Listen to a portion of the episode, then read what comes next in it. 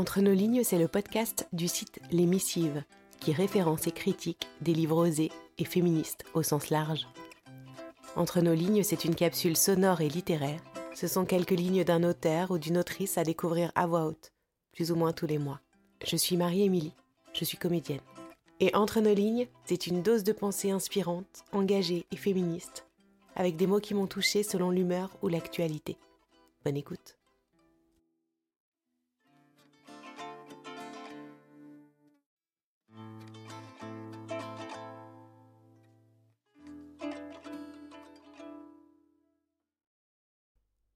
4 novembre. Pouvoir se taire encore, encore un peu. Éviter les mots, les gestes, les pas, les bras, les voix.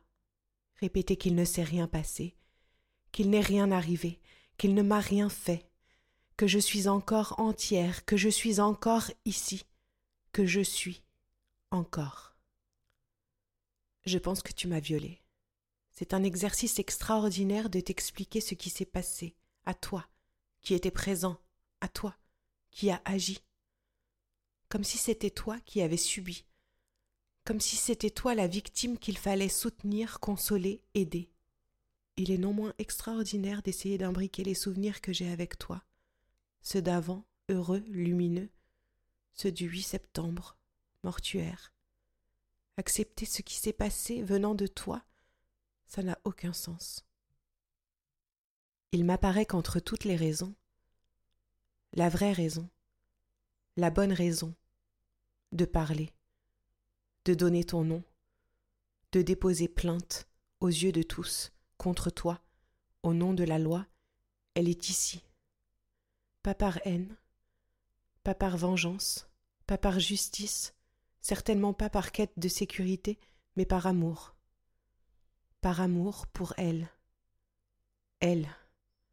Par amour pour celles qui ne peuvent pas. Parce que les agresseurs sont trop puissants, invincibles, connus, âgés, morts. Parce qu'elles-mêmes sont trop abîmées, en danger, ineffables, jeunes, mortes.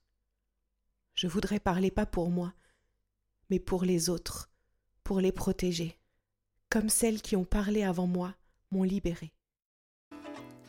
Merci d'avoir tendu vos oreilles.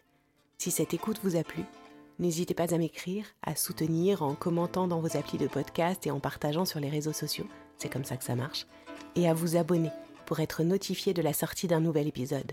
Et surtout, n'hésitez pas à m'envoyer vos coups de cœur littéraires et féministes. À bientôt!